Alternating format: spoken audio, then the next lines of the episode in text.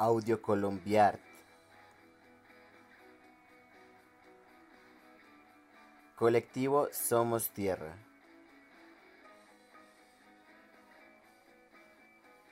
Nuestras raíces.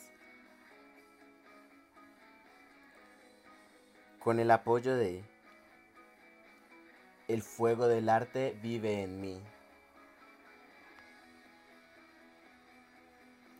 Red de Juventudes Territorio de Memoria y Paz. Alcaldía Mayor de Bogotá.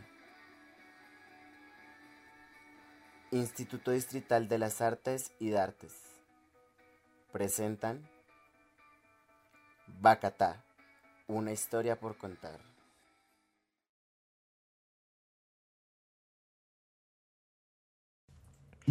Si supieras cuántas veces he soñado mi vida contigo, con mi brazo encogido,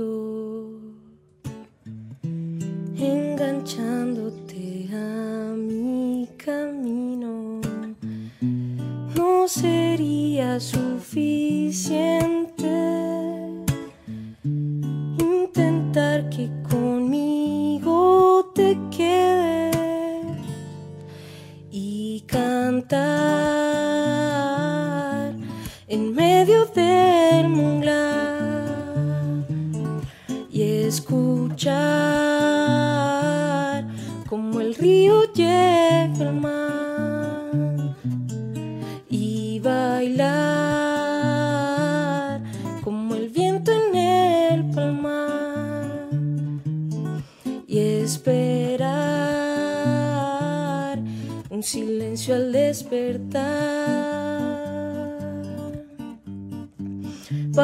para papá para para papá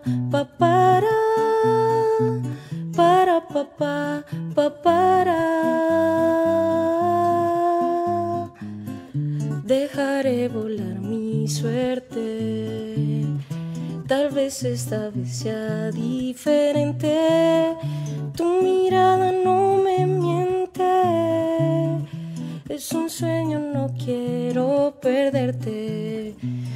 sería suficiente. Intentar que conmigo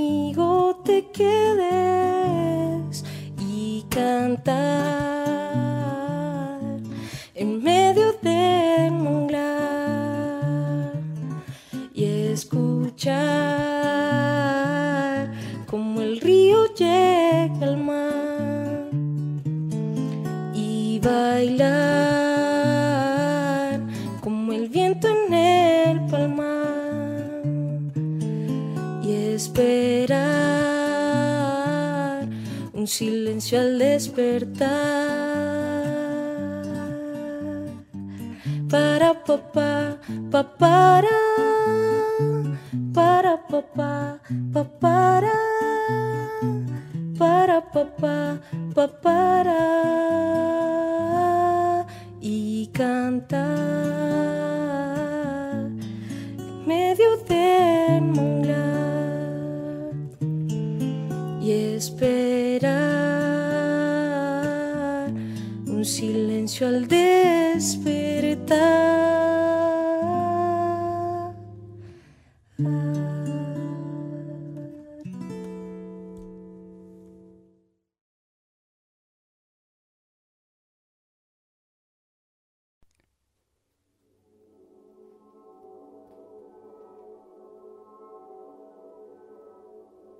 Sucia, fría, complicada, ladrona, fufa, famélica, injusta, colérica, dañada, vagabunda, hambrienta, asesina, pestilente, fracasada, inútil. No.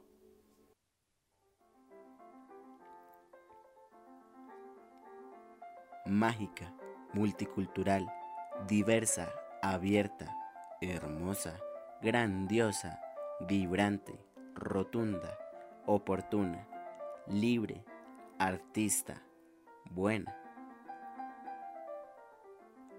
Bienvenidos a Bacatá, Santa Fe, Bogotá.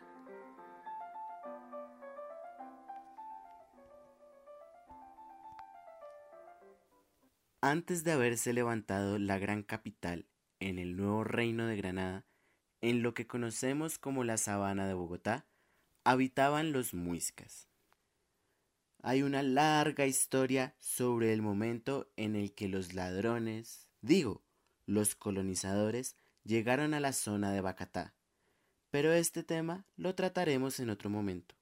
Ahora es importante pensar en los muiscas, especialmente en los bacataes.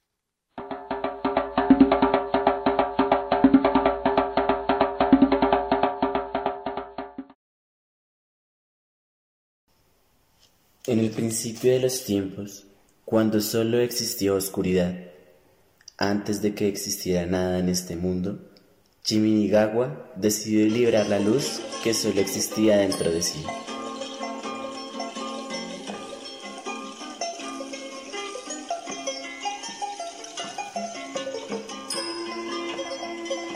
Comenzó a amanecer y la luz atravesó los profundos espacios. Enormes aves negras fueron creadas para que fuesen volando por todo el mundo, expirando aliento de vida por su pico, aliento de luz que dejó al mundo tal como lo conocemos ahora.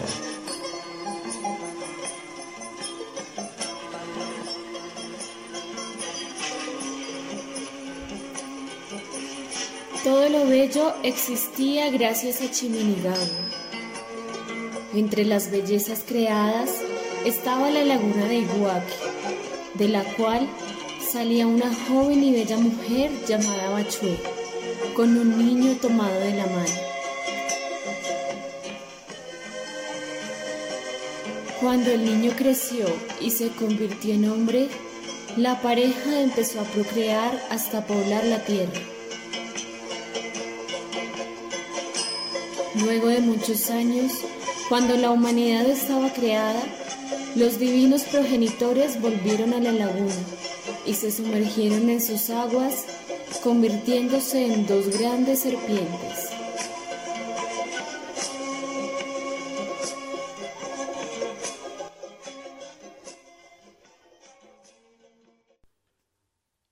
El 5 de abril de 1536, al mando de Gonzalo Jiménez de Quesada, partió desde Santa Marta una expedición hacia tierra adentro. El hombre blanco tenía casi 600 hombres a su mando.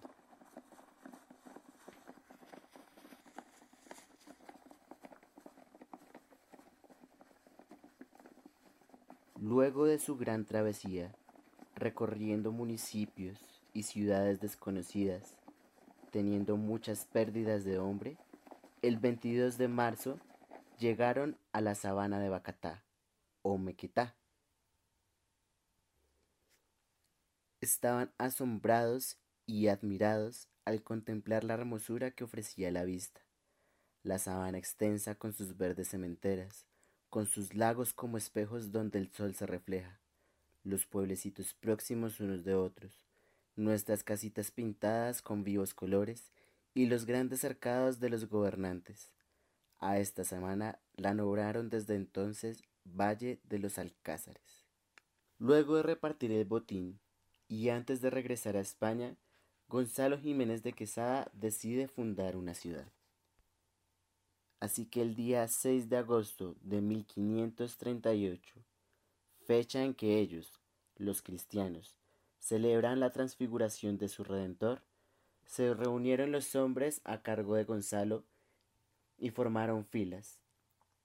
El hombre blanco arrancó unas hierbas del suelo y dijo que tomaba posesión de ellas en nombre de su majestad. Luego subió a su caballo, desenvainó su espada y con un grito retó singular combate a quien en la ciudad fundada por él lo retara. La ciudad la llamaría Santa Fe, en memoria fundada por los reyes católicos Fernando e Isabel.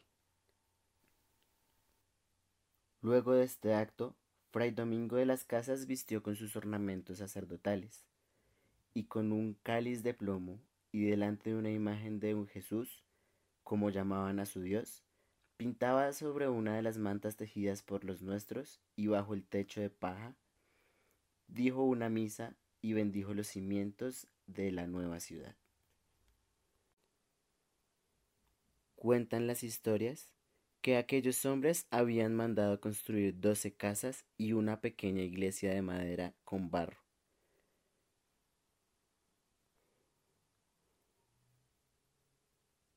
Pero tras el clima y el pasar del tiempo, las casas se destruyeron y en memoria de ellas se construyó aquel muro. Quienes conocen la plaza del Chorro de Quevedo notarán que aún existe la iglesia que allí se levantó. En el año 1539, un voraz y peligroso incendio destruyó la ciudad fundada por Jiménez de Quesada. Se culpó a nuestros ancestros porque creían que estábamos en contra de ellos. Nuestra raza fue vencida, sometida y desposeída por aquellos hombres ambiciosos que todo lo hacían invocando el nombre de su Dios. Luego de que el incendio acabara con la ciudad, el valeroso español Gonzalo Jiménez de Quesada no se dio por vencido. Ordenó levantar una nueva ciudad en el sitio que se llamaba Teusacá, conocido hoy como Teusaquillo con el mismo nombre de la recién destruida por los indios Santa Fe. Esta vez, la fundación ocurrió el día 27 de abril de 1539. Con un puñado de soldados, logró vencer y matar las voluntades de miles de indígenas que habitaban en la zona. Allí estaba nuevamente la ciudad de Santa Fe de Bogotá, para dar testimonio a los hombres del porvenir Santa Fe de Bogotá, capital que Jiménez de Quesada llamó Nuevo Reino de Granada.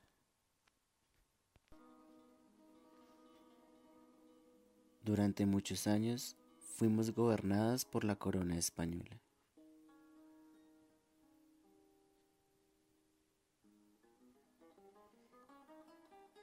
Miles de hombres blancos venían a nuestras tierras y con ellos traían sus tradiciones, sus dioses, sus costumbres, sus comidas. Nos arrebataban lo nuestro.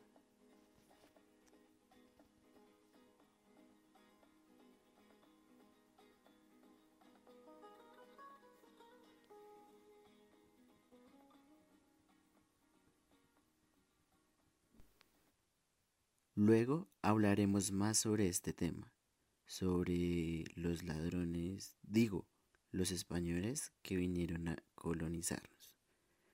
Por ahora hablemos de lo que nos interesa.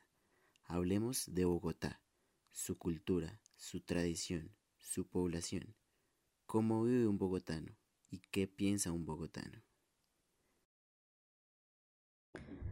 Bogotá se ha convertido en una ciudad cosmopolita, diversa, de contrastes y eso se refleja en un variado panorama cultural, que esconde una gran tradición milenaria de los diversos pueblos que la habitan.